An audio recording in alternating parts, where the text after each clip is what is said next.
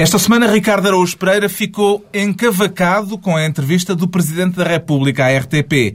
Pedro Mexia confessa-se dentífrico com o mau hálito detectado por Nuno Moraes Sarmento e João Miguel Tavares sente-se Luís XVI depois de tanto ter ouvido falar nos últimos dias da guilhotina. Está reunido o Governo Sombra.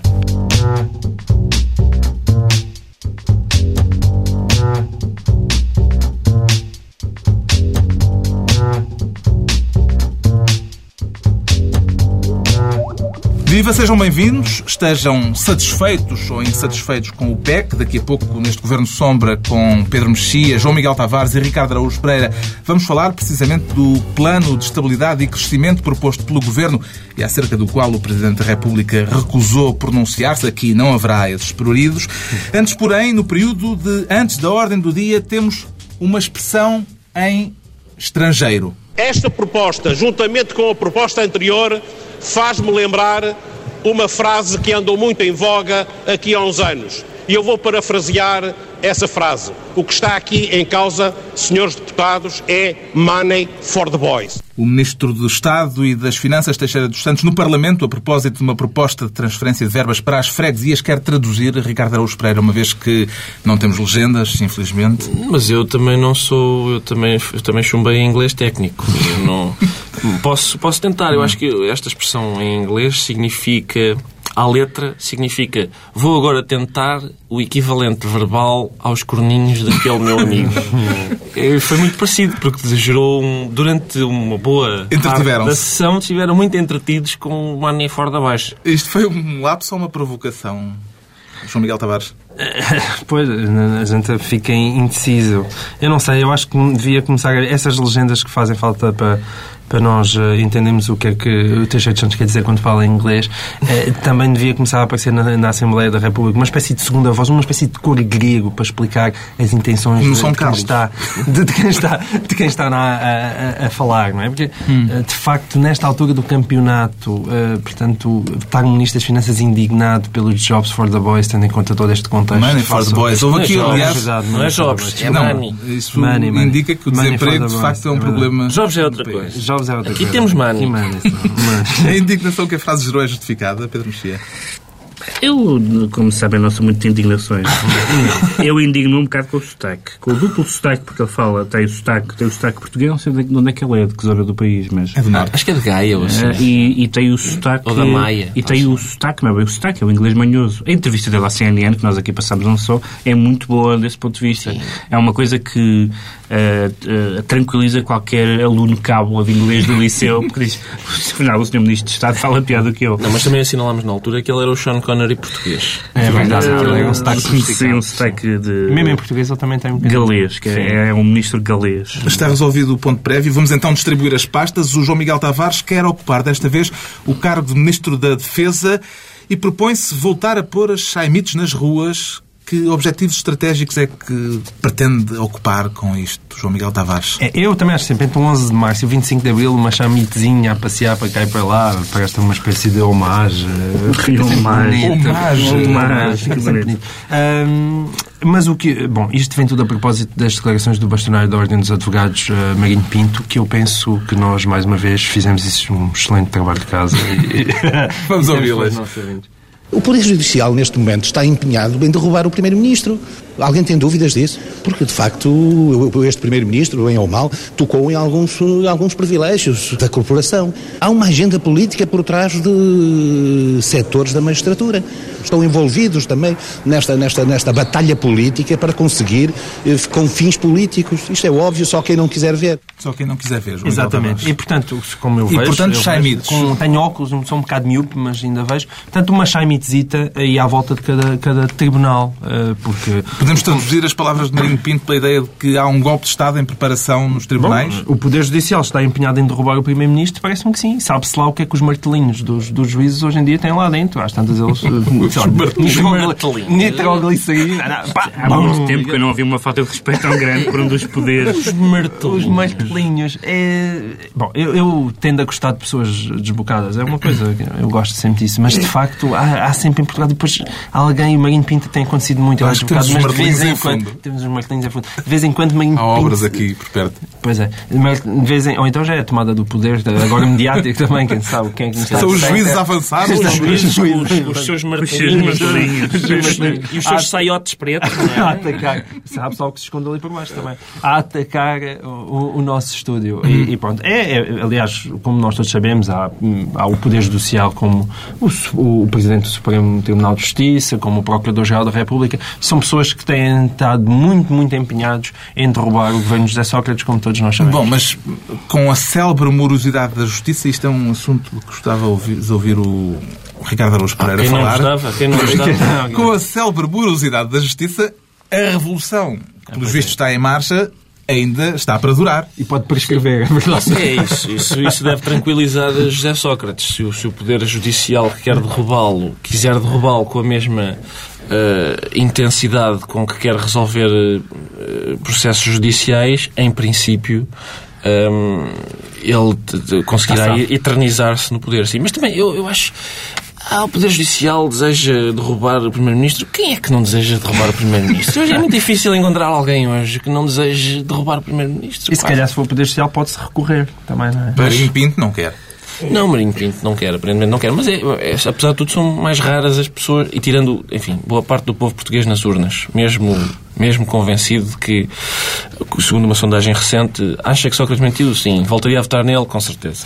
Pode-se dizer que Marinho Pinto e José Sócrates se tornaram objetivamente aliados.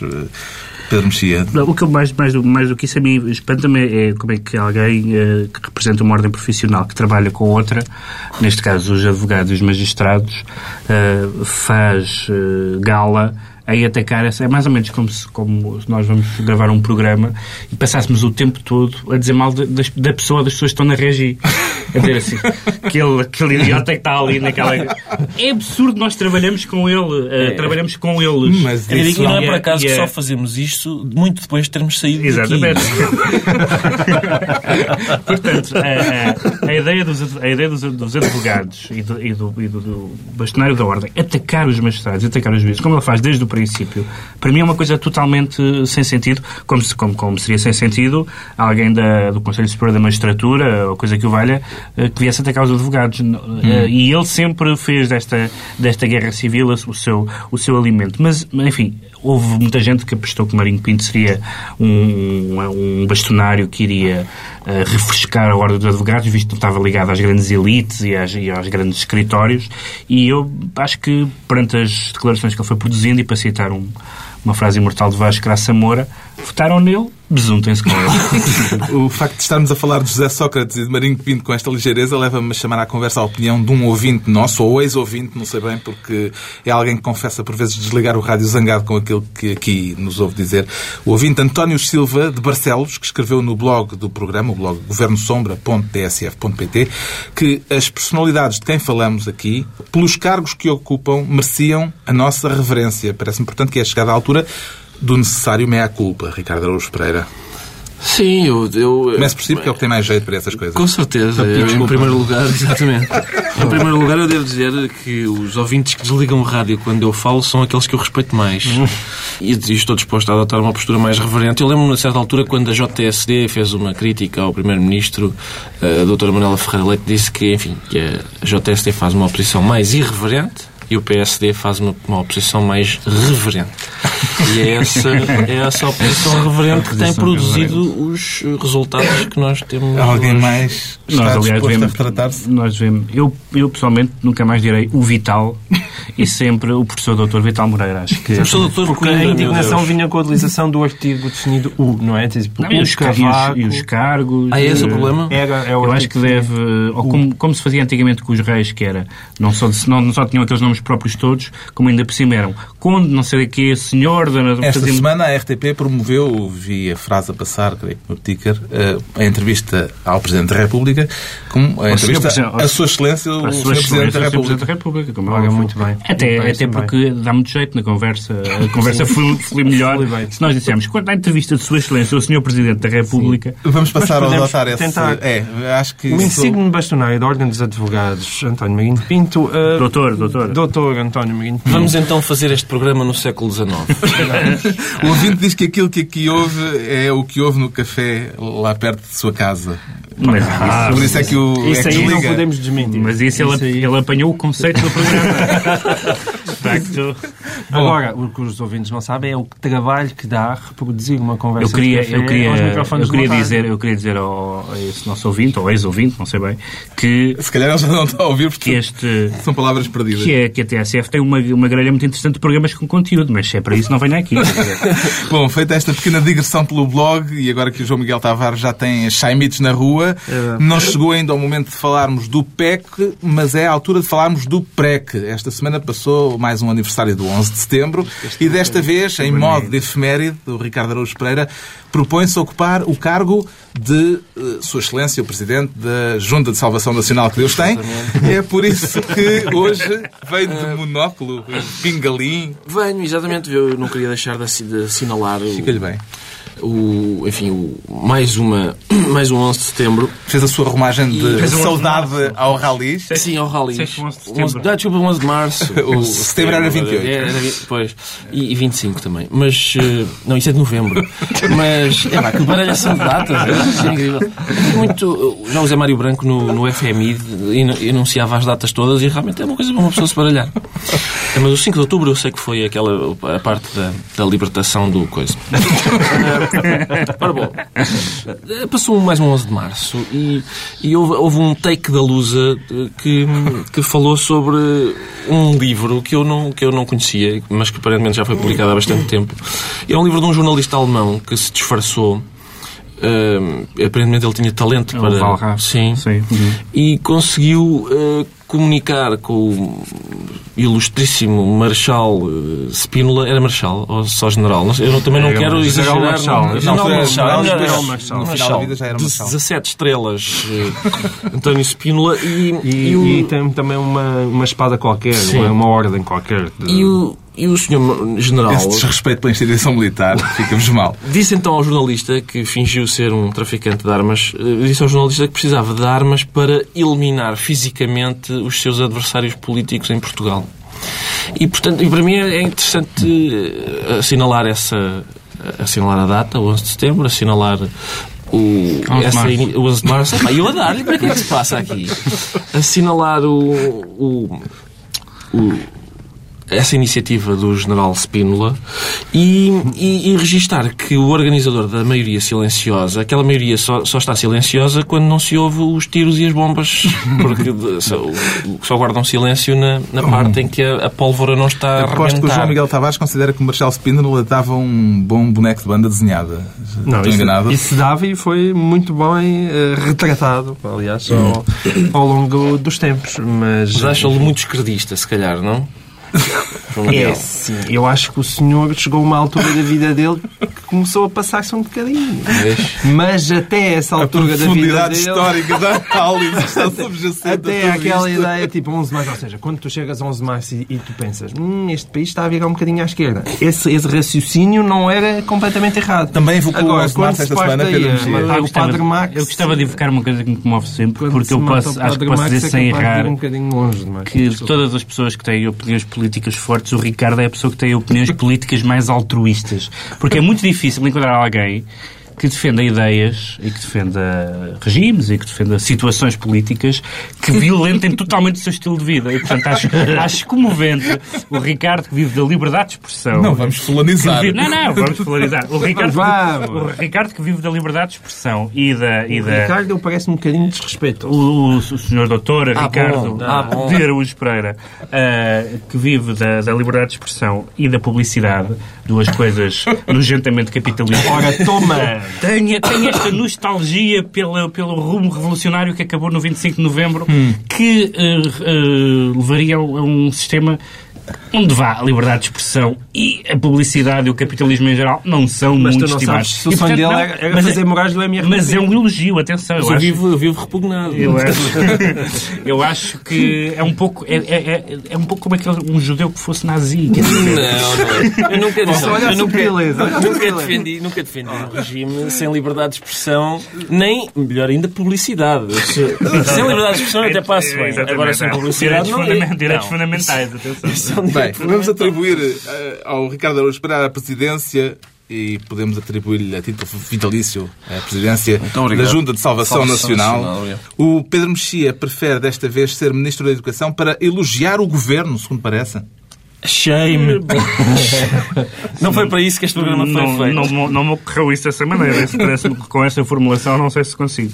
Eh, Estás a dar uma de Marinho Pinto. não, eu não sei se, esta, se, se, se isto, eu tive algumas dúvidas em escolher este tema, porque de facto elogiar uma coisa não faz muito parte da, da, carta, de Da ética. da carta de princípios deste programa. Mas de facto, essa, essa notícia que veio esta semana nos jornais da, deste curso de estudos gerais. hum, É um curso em que se podem juntar eh, módulos de vários Sim, saberes. Sim, tem, tem uma dupla, que para mim tem uma, tem uma dupla vantagem, eh, que é, uma é que cada vez mais eh, re- reforçar a ideia de interdisciplinaridade. Se já houvesse estudos gerais na tua altura... Teria feito, teria feito estudos gerais. E sobretudo, parece-me que também, eh, Eu também teria feito estudos so- sobretudo, tem um conceito que eu acho que é um conceito eh, revolucionário, embora medieval. É revolucionário e medieval Sim. ao mesmo tempo, São os melhores. que é a ideia, que é a ideia de, que a, de que a universidade serve para a formação das pessoas e não apenas para é que é isso? a distribuição de canutos profissionais, que é uma ideia um pouco chocante. Eu sei que há pessoas que ficam um pouco alteradas com esta ideia. Ah, e, portanto, a ideia de que nós vamos para a universidade aprender coisas que nos interessam. Eu acho ótimo na universidade hoje que um aluno possa fazer uma geral e, e os professores não, não, não censurarem. Deixamos o Pedro Mexia entregue no Ministério da Educação aos estudos gerais. Daqui a pouco o PEC e o PSD em Mafra para o Congresso. Antes, é a altura do Ricardo Araújo Pereira se sentir encavacado, ou explicar porque é que se sentiu encavacado, com a entrevista do Presidente da República à RTP. Senti-me encavacado porque. Porque Porque o Presidente se chama Cavaco. Mas, lá está, esse é- Ainda bem, ainda Esse é bem o, que- ainda bem é o que aspecto explicou. subtil que eu, eu não estava à espera que. que eu preciso de sublinhar aqui, Sim, não por estava à acaso de alguém. Não... que a minha- o meu subtil estado de espírito fosse descoberto. Fosse, enfim, se calhar deixei os parafusos de fora, ah, mas, mas foi esse o raciocínio, de facto. Ah, e fiquei surpreendido porque ele, ele disse que, na sua opinião. Ele? Ele, desculpe, Ah, ele. ele.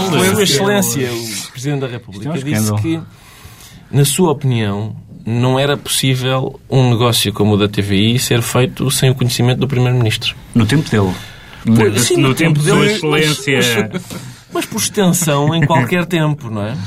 E, portanto, isso significa que nem o Presidente da República acredita no Primeiro-Ministro.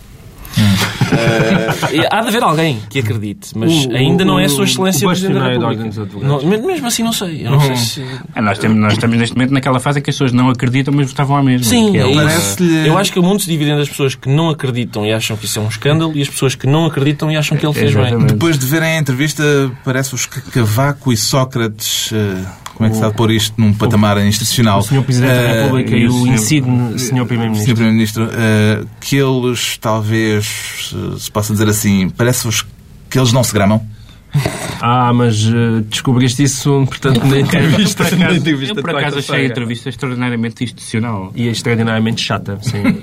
Institucional, foi o que. Exatamente. Um dos aspectos mais salientes foi o Quando ele- facto eh, de... Quando ele diz que não, há, que não há crise política, visto que o governo, estando em minoria, não cai na Assembleia, isto é o do mais institucional que se pode dizer. Chamem-me conservador, mas eu esperava uma mentira piedosa do Presidente da República sobre a mentira tática do Primeiro-Ministro. Esperava que ele dissesse, não, é perfeitamente possível que ele não soubesse nada. Estava à espera disso. Mas, ao mesmo tempo, o excelentíssimo Sr. Presidente da Mas República única- jurou foi o que único ponto. as relações de trabalho são completamente normais. E disse mesmo, as pessoas podem não acreditar, mas é verdade.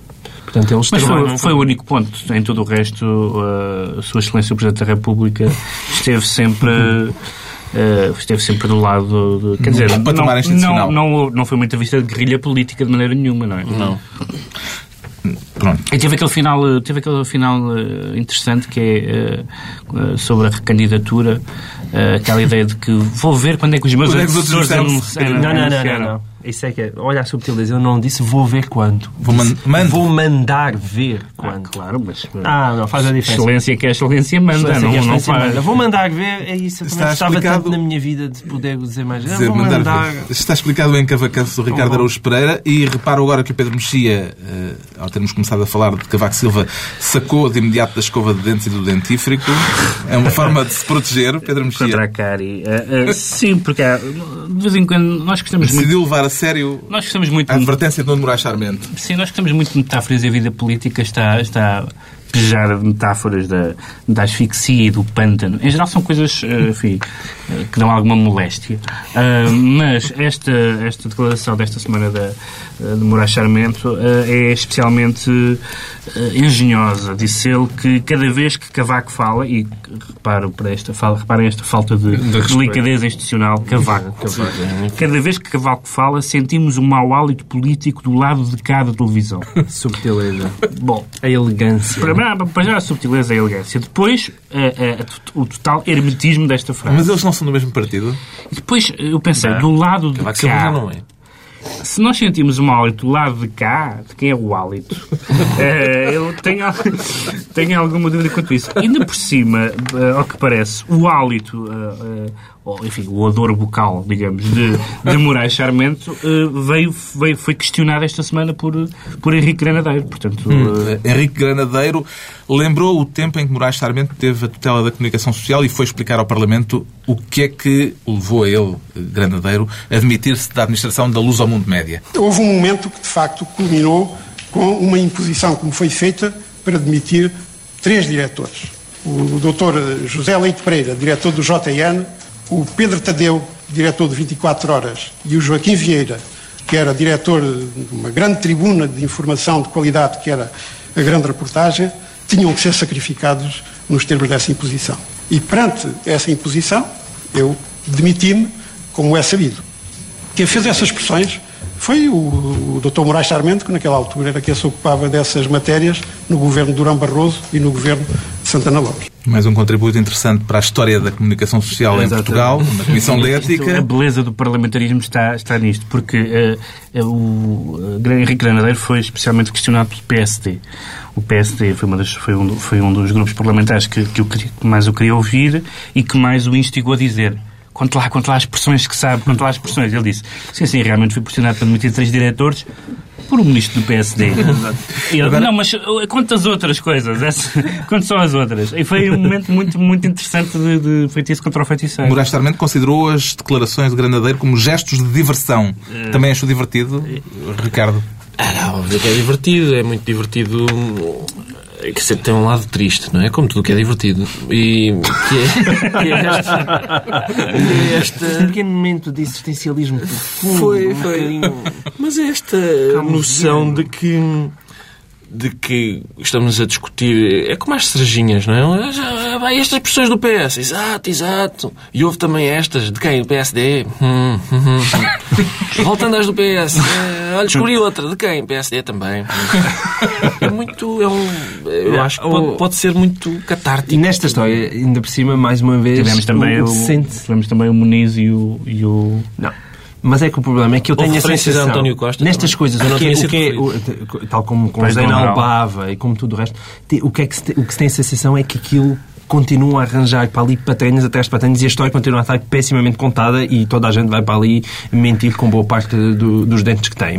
Ou seja, a história do Henrique Mentir ou omitir. Ou omitir, ou que seja, omitir e, e, e quer dizer, as pessoas estão constantemente a contradizer-se com, com, com coisas que disseram anteriormente e tudo isso. A história do Henrique Granadeiro está mal contada dos dois lados. Um, Nuno Moraes Charmento depois vir dizer que eu não, acho que nunca falei com- pelo telefone com o Henrique Granadeiro e acho que tive com ele para aí uma vez uma conversa privada que tenho todo o gosto em contar. Logo, ah, estás a falar desta data a seguir, já venho e já te tramo. Isto é um absurdo, é evidente que Nuno Moraes Charmento nunca falou com o Henrique Granadeiro. Quer dizer, é, um- é totalmente absurdo e não convence ninguém.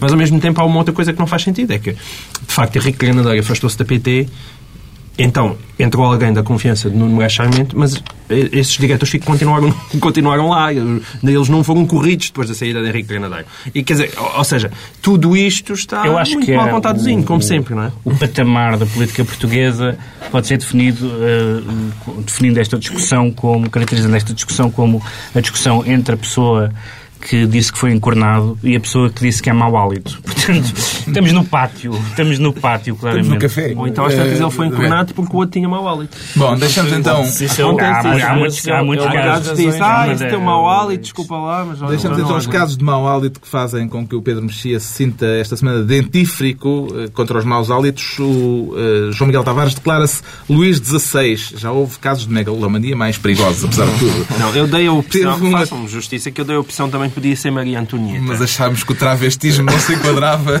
neste eu, programa, eu, no âmbito um deste lado de programa. Maria Antonieta dentro Eu sempre achei. Olha, tu eras ah, o tipo de pessoa que acha que é Napoleão. Eu, eu, eu, pedi, eu pedi esta frase para a promo do programa. Eu sempre teve um lado de Maria Antonieta. É uma coisa que dá um prestígio. Antonieta. Pronto, em relação à conversa sobre guilhotinas e livros guilhotinados, Exatamente, é por causa dos livros, não é? começamos a estar pressionados pelo tempo. Ah, ok. Não, está bem, eu também nunca tenho nada de jeito para dizer, não tem problema Não, até nenhum. porque as pessoas estão à espera de nos ouvir falar sobre o PEC. Ah, a questão da guilhotina é. hum, eu, eu- há um lado bonito nisto que é, é, é bonito ver como numa sociedade cada vez mais secularizada o livro ainda consegue ter aquela dimensão religiosa fantástica. E, hum, e, Estamos a portanto, falar dos livros que a a- editora Leia, a- a- o grupo Leia, mandou guilhotinar, guilhotinar. para fazer pasta de papel, para reciclar, E de facto, porque estavam a. A minha única coisa que me irrita neste caso é que é sempre ali uma, uma espécie de hipocrisiazinha, porque parece bem hoje em dia dizer mal da Leia, não é? Portanto, o grande grupo que veio e tal, esses tipos só querem ganhar dinheiro. Ah.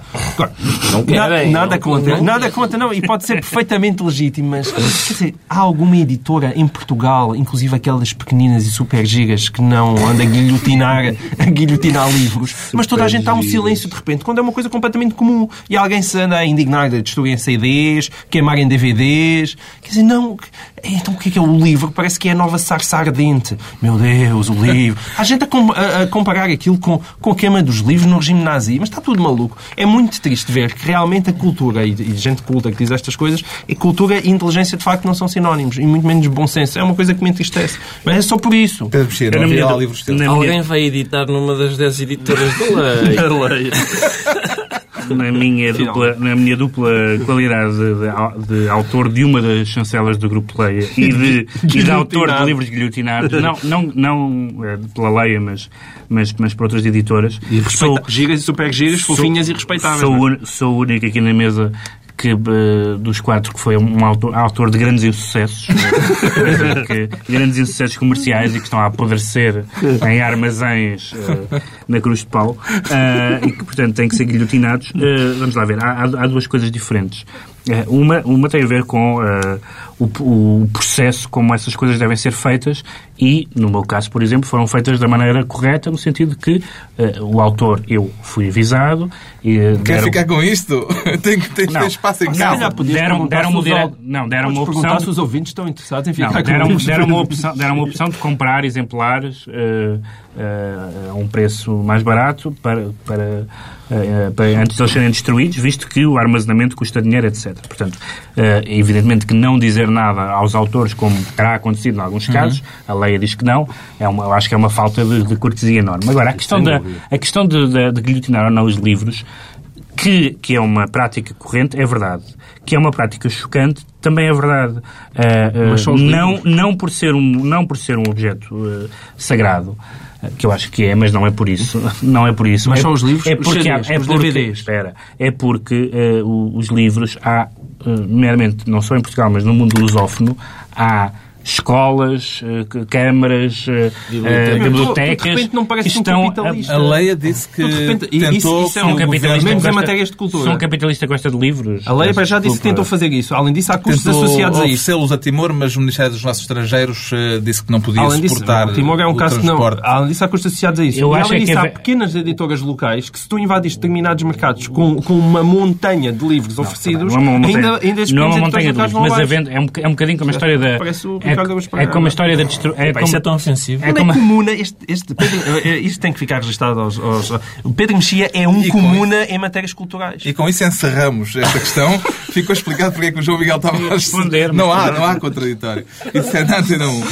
Ficou explicado porque é que o, o João Miguel Tavares se sente um pouco Luís XVI esta semana. Uma semana marcada politicamente pela apresentação do Plano de Estabilidade e Crescimento. Estamos todos a morrer de curiosidade por saber o que é que vocês têm a dizer sobre o assunto. Eh, o Pedro Mexia, por exemplo, tem certamente opiniões muito abalizadas Tenho, eh, sobre tinha, o PEC. eu tinha uma opinião muito avalizada sobre o assunto em que não pude falar. e, portanto, em protesto, em protesto, recuso-me a falar sobre Pedro o Mexia PEC. agora vai a moar. Atenção. Eu sempre sonhei vir aqui dizer isto. Não, sobre isto não falo.